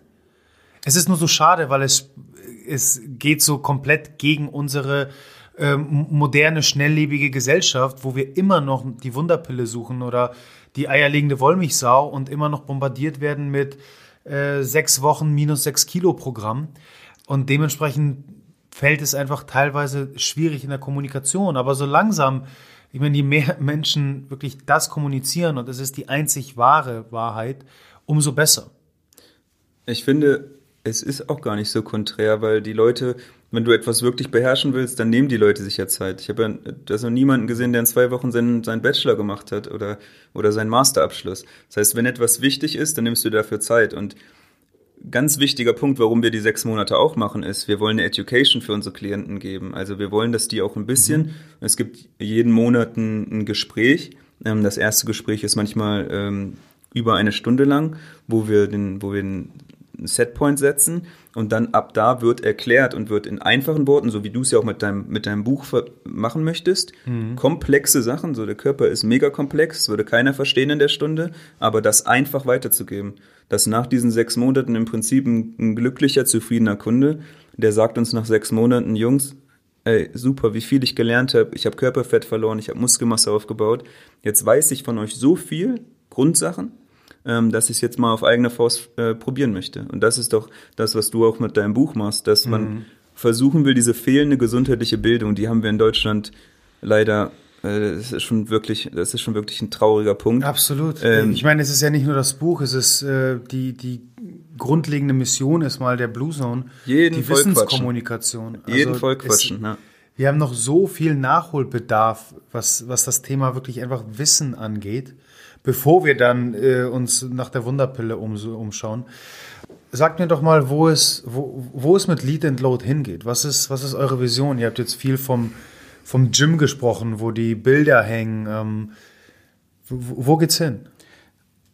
Also genau, wir haben schon vom Gym gesprochen und ich, aktuell ist das genau das, was wir wollen. Also aktuell arbeiten wir halt hauptsächlich remote und ähm, machen Beratung, Consulting und wir lieben Training und ähm, wir wollen unbedingt in unserem eigenen Studio mit, den, mit der Ausstattung, die wir wollen, mit einem coolen Flair, mit einer guten Stimmung. Ähm, kein Ego wird auf jeden Fall auch an der Wand stehen. ähm, einfach eine coole Community schaffen und ähm, vor allem Spaß haben. Ne? Also wir suchen nicht so sehr nach diesem skalierbaren Business, mit dem wir dann super reich werden, sondern wir wollen eigentlich einfach nur das machen, worauf wir richtig Bock haben. Wenn ihr aber nebenbei super reich werdet, ist das jetzt auch nicht verkehrt, oder? Ich glaube, wir würden, wir würden alles spenden, oder? über, das, über den Ego-Schriftzug an der Wand müssen wir auf jeden Fall nochmal quatschen. Ich mag gar keine Gyms mit Schriftzügen an der Wand. Wie siehst du das? Puh, also um ehrlich zu sein, habe ich mir da habe ich mir noch gar keine Gedanken Siehst du, aber da, sie, da, siehst du, wie tief wir schon in den Gedanken ja, sind, dass total, man sich über total. Wandfarbe Gedanken macht. Die Wandfarbe ist ja eh klar. Training ist ja ein großer Aspekt bei uns. Das heißt, wir wollen natürlich auch das Training ähm, so anbieten, wie wir es gerne machen wollen. Das geht von Ausstattung des Gyms bis hin zu, ähm, in welcher Konstellation die Leute trainieren. Ähm, und da schreiben wir fleißig unser Konzept und ich bin ja jetzt gerade so ein bisschen. Max hat heute gesagt, lass mal zwei ähm, Rucksäcke packen und nach Venezuela fahren. So, das passt dann wieder gar nicht rein. ähm, Ist das der Gamer, der wieder der aus ihm spricht? Oder? Der, der, Real, der Real-Life-Gamer ist das dann, ne? ähm, nee, weil, weil wirklich, es ist ja im Prinzip auch so, wie wir vor dem Podcast auch ein bisschen beschrieben haben, mit einem eigenen Gym hast du extrem viel Verantwortung, dann ist erstmal, mhm. dann ist erstmal vorbei mit ähm, Spaß. Nicht ganz, ja. aber äh, man hat echt viel äh, Verantwortung dann. Und auf der anderen Seite wollen wir es uns so basteln, wie wir es gerne haben möchten. Ne? Das geht dann irgendwann nur so.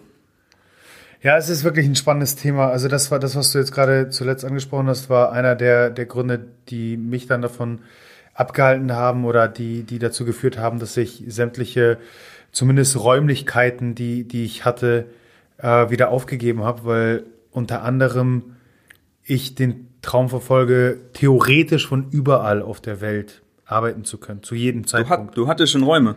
Ja, ja. Äh, welches, welches Viertel? Äh, in der, also unter den Hamburgern hier Roten Baum Chaussee. Ah, okay. Also äh, roten, roter Baum. Ja, okay, ich weiß. Würden wir nehmen. Genau, gegenüber vom Curio-Haus, also recht weit. Ah, das und, sagt mir jetzt und, nichts, aber unten, also rote Baum Stück. okay. Beim, schon fast beim, beim Grand Elysée Hotel. Wel welches Jahr war das? Puh, was haben wir jetzt? 2020, 2008? Streich das Jahr. Das 10 habe ich äh, 2017, 2018 habe ich alles, okay. alles abgegeben. Ja. ja. Äh, und äh, genau, das war, das war mein Ziel und auf der einen Seite ein eigenes Gym ist, äh, ist immer noch irgendwo schwebt mit. Hm. Ähm, jetzt mehr denn je, weil man irgendwie die Gyms grundsätzlich vermisst. Aber, Aber sag mal deine ehrliche Einschätzung, Gyms in, Gyms in Hamburg. Sag mal eine Prozentzahl, wie viele Leute machen in einem Regular Gym, also ohne kein PT-Gym, mhm. wie viel machen da Erfolge? Wie viele Trainingspläne hast du gesehen, wo sich jemand in einem halben Jahr von der Bank äh, von 100 auf 150 gesteigert hat? Wenn das überhaupt das Ziel ist, ne? Aber ja, ja. du weißt, was ich ja, meine. Ja, in jeglicher Hinsicht. Mm, ich habe ja wirklich das Glück, ich weiß nicht ob Glück, aber ich habe sehr viele Gyms gesehen, sehr viele unterschiedliche Gyms, sehr viele zumindest geäußerte Wünsche äh, gehört. Ich würde sagen, wenn es gut läuft, sind wir knapp über einem Prozent. Hm. Deckt sich ein bisschen mit dem, was wir, wir waren bei einer Hamburger Fitnesskette und haben mal aus Spaß gefragt, weil wir ein gutes Gespräch hatten mit äh, einem der Geschäftsführer, glaube ich, ist es, ich weiß nicht. Ähm, und haben ihn mal gefragt, die hatten nämlich eine Inbody-Waage da, wie viele Leute so äh, Körperfettreduzierung per Inbody-Waage schaffen. Und er hat uns auch angeguckt und hat mit den äh, Achseln gezuckt und hat du, gesagt, das so. Die, das sind die besten Mitglieder. Der, am besten kommen sie noch gar nicht, aber, um die Geräte genau, gar nicht abzunutzen. Jetzt bist du bei unserer Vision, weil der Scheiß muss doch aufhören, oder? Absolut, da bin ich ganz bei dir. Ja, also. Von daher äh, hoffen wir alle, dass ähm, Lockdown hin oder her, ihr die, die Wandfarbe steht, dass ihr dann noch klärt, ob jetzt Schriftzüge an die Wand kommen oder nicht. Bis dahin äh, könnt ihr aber einmal verraten, wo die Leute mehr äh, über Lead and Load erfahren. Wir haben eine Website. Yes. www.leadandload.com. Wir werden auf jeden Fall auch natürlich in den Shownotes äh, verlinken. Weißt du, was man da machen kann auf der Website? Man kann, schon mal die, man kann die Wandfarbe schon mal auschecken. Mehr verrate ich nicht, es sind drei Farben. Ich, ich werde ich werd gleich im Anschluss einmal checken. Wir haben Kann man mit, mitbestimmen auch? Ja, vielleicht machen wir, also ich bin kein großer Freund, ähm, zu viel bei Instagram zu machen, aber es könnte so eine Abstimmung werden. Zu ne? viele Köche vers versalzen. Aber, aber, was macht man denn? Dann ist man in seinem Gym und die haben auf irgendeine Schrottfarbe gedrückt und dann stehst du da in einem pinken Gym. Am, am Ende ist es, ist es, euer Gym. Also ja. ich würde schon absolut aber verstehen, wenn ihr es nicht tut. Unser UX-Designer wäre auch böse mit uns, wenn wir jetzt das Farbschema das stimmt. Ach, genau. Werfen. Wir dürfen ja gar nicht alles anbieten. Wir haben ein ganz, ganz, ganz, ganz enges Farbschema. Da ist unser Designer Richtig oh, picky. Oh, aber ich, ich sehe schon, ihr seid wirklich sehr, sehr äh, weit bereits in der Planung. Ja, wir sind Idioten einfach. Wir sind auch wirklich oft Perfektion, Perfektionisten. Ähm, also wir saßen in Berlin, da war nix mit Lead and Load und da haben wir wirklich ähm, da uns ein Design machen lassen, weil wir wirklich ein bisschen auch von diesem, von diesem Konzept träumen, ne? was wirklich Erfolg Das sieht man, das sieht man absolut. Also ich feiere euer Logo zum Beispiel total und äh, da sieht man, dass das nicht ähm, gehe ich mal stark von aus, korrigiert mich, wenn ich falsch liege, irgendwie nach einer äh, durchzechten Gamer-Nacht äh, entstanden ist, irgendwie spontan in fünf Minuten runtergezeichnet. Jetzt hat er aber wer Tränen in den Augen, ne Michel? Äh, Michel, ne? Also, wenn er das hört, Der, Jeder, der ein Logo braucht Ja, ähm, hab- und, und nicht einfach nur ähm, einen studierten Designer nehmen möchte, der Typ ist echt ein Künstler.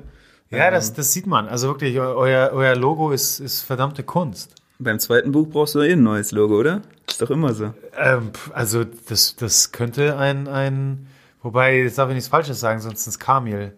Äh, ganz, Ach, das ist ganz- dein ganz Designer. Richt, das ist meiner. richtiger Designer-Talk hier. Absolut, absolut. Okay, das heißt äh, leadandload.de, bei Instagram seid ihr aber bestimmt auch, oder? .com, aber Äh, .com, entschuldige. Äh, Instagram sind wir auch. Ähm, wir lieben es nicht, aber wir machen es. Und äh, LinkedIn äh, seit, seit neuestem auch. LinkedIn. Wir werden auf alles auf jeden Fall einmal in den Shownotes verweisen. Jungs, bevor ich aber Adios sage, dürft ihr euch noch fünf äh, super quick Rapid Fire Questions äh, stellen. Let's go. Für, für den einen ist es eine, eine Rapid Fire Question, der, der andere darf sich hier ein bisschen länger äh, Gedanken machen. Aber wir machen es äh, kurz und schmerzvoll. Äh, Frage Nummer eins: Squats oder Deadlifts? Wer muss denn jetzt schnell antworten, wer langsam? Squats. Squats. Naja, mit Wolfgang Unselt äh, mehr oder weniger als Mentor, dem, dem Autor des Buches äh, Der perfekte Squat? Nee, die Ja, perfekte Kniebeuge. Wenn, wenn Max Squat sagt, sag ich Deadlift. Aber nicht, aber nicht, ähm, nicht zu früh in der Trainingsplanung. Okay, okay. Da mm, kann ich, kann ich äh, so, so unterschreiben. Pizza oder Eiweißshake? Pizza. Pizza. Hä? Du hast Pizza gesagt? Klar. Wow. Haferflocken waren ja nicht mit dabei.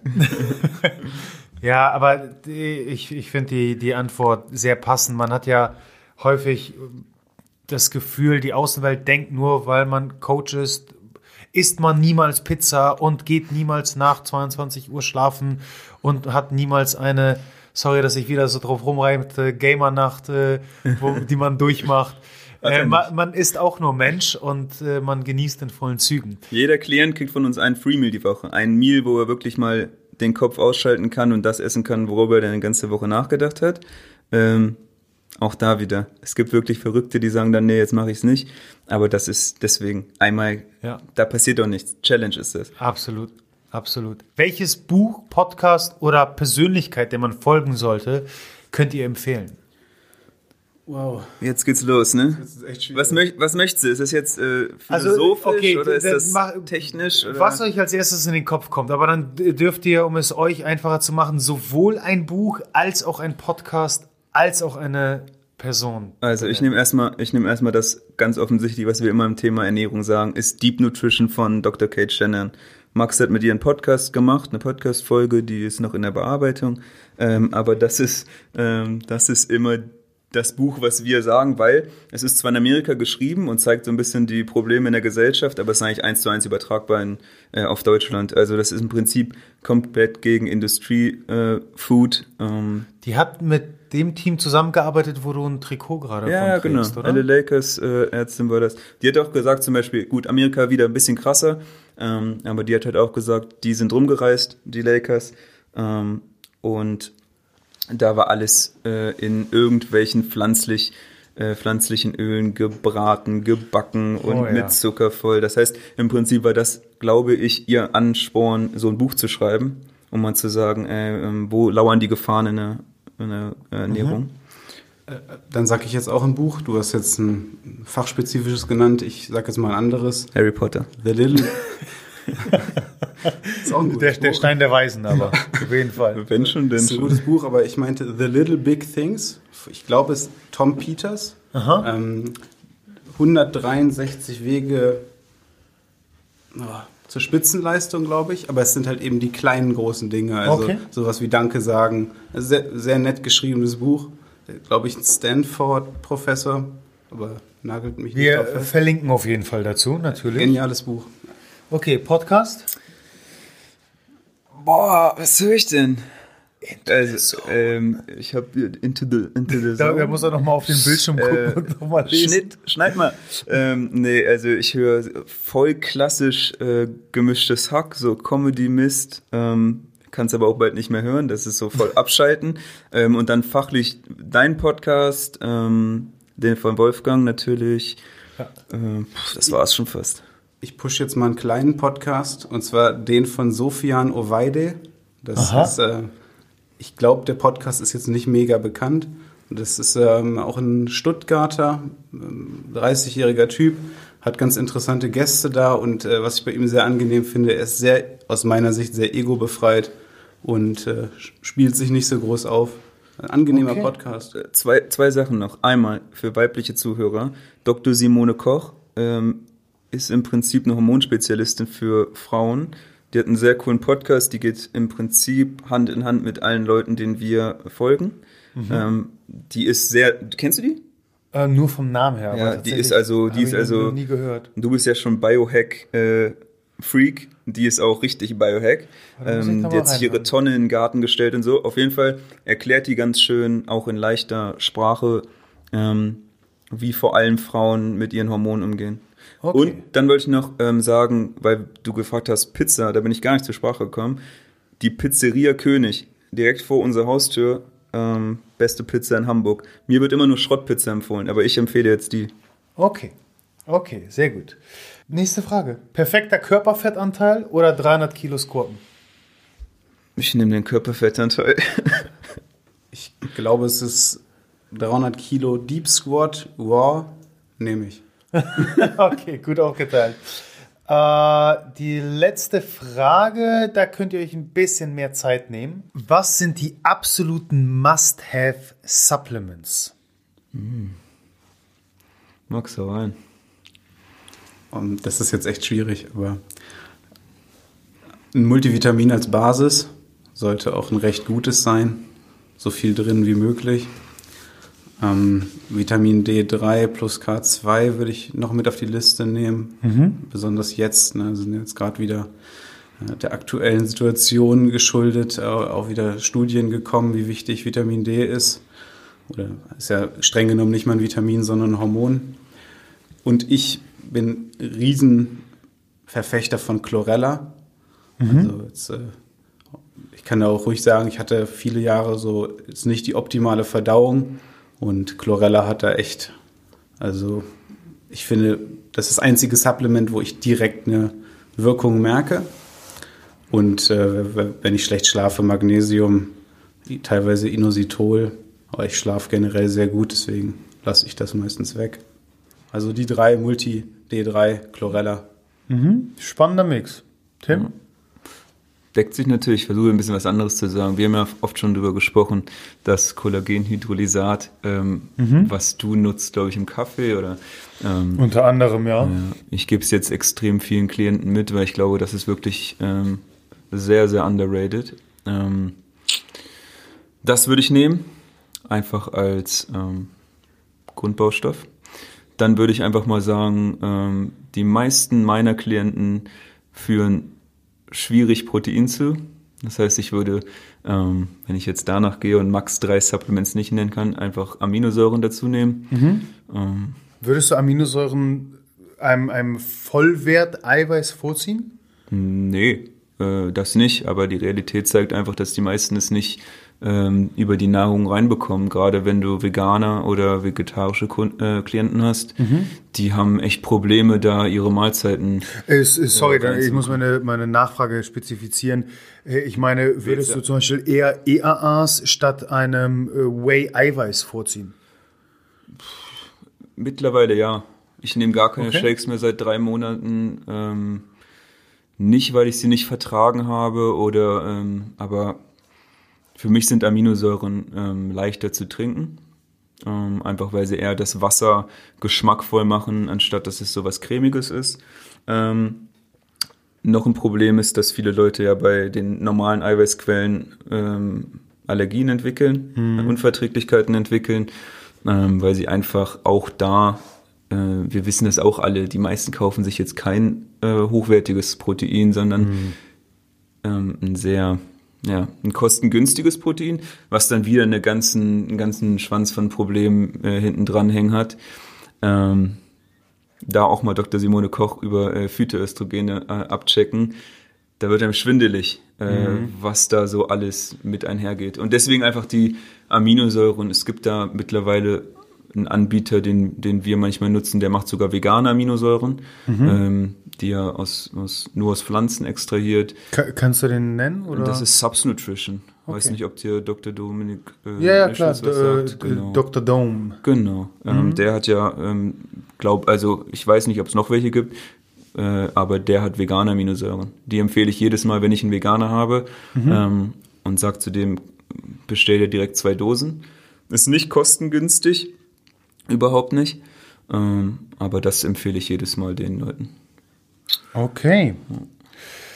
Männers, wir sind durch. Wir haben anderthalb Stunden über Transformations, Körperfettanteile, optimale, suboptimale gesprochen, äh, äh Wandfarben bestimmt, äh, äh, fast so gut wie. Ich danke euch. Ich danke, dass ihr hier wart. Ich denke, wir haben einen ordentlichen Mehrwert geschaffen für jeden da draußen, der 2021 seine eigene Transformation angehen möchte. Ich bin sehr gespannt, wo, wo es mit Lead and Load hingeht, wann, wann und wo, äh, also in, in Hamburg nehme ich stark an, äh, yes. da, das Gym dann äh, in, in naher Zukunft entsteht. Dann kriegen wir Probleme, oder? Inwiefern? Wenn wir es das Gym nennen. Ach so, ja, das ist natürlich, das ist jetzt nur intern, äh, also für, für alle da, da draußen, die nicht wissen, was wir meinen. In Wien gibt es das Gym. Ja. Äh, und äh, fairerweise muss man, glaube ich, sagen, trägt es äh, absolut zu Recht diesen Namen. Äh, kann man durchaus abchecken. Wir nennen uns das D-Gym. Die Gym, die Gym in Hamburg. So, damit verabschiede ich mich. Vielen Dank, dass ihr da wart. Wir hören uns bereits nächsten Mittwoch wieder. Dann wieder mit einem Solo meinerseits. Max, Tim, danke euch. Michel, hab vielen Dank und wir müssen unbedingt noch ein Buch mitnehmen. Ach so, ja, ja, wir, wir laufen gleich nach oben, keine Sorge. Ja. Im Daily Story stand heute Dankbarkeit, also Mischek, dir vielen Dank und an alle Leute, nehmt euch nicht zu straffe Ziele für 22, Leben genießen und ähm, Gesundheit ist ein guter Faktor, um das Leben genießen zu können. Also, danke dir, Mischek. Ich habe nichts mehr zu sagen. Adios. Danke, dass du deine wertvolle Zeit heute mit uns verbracht hast.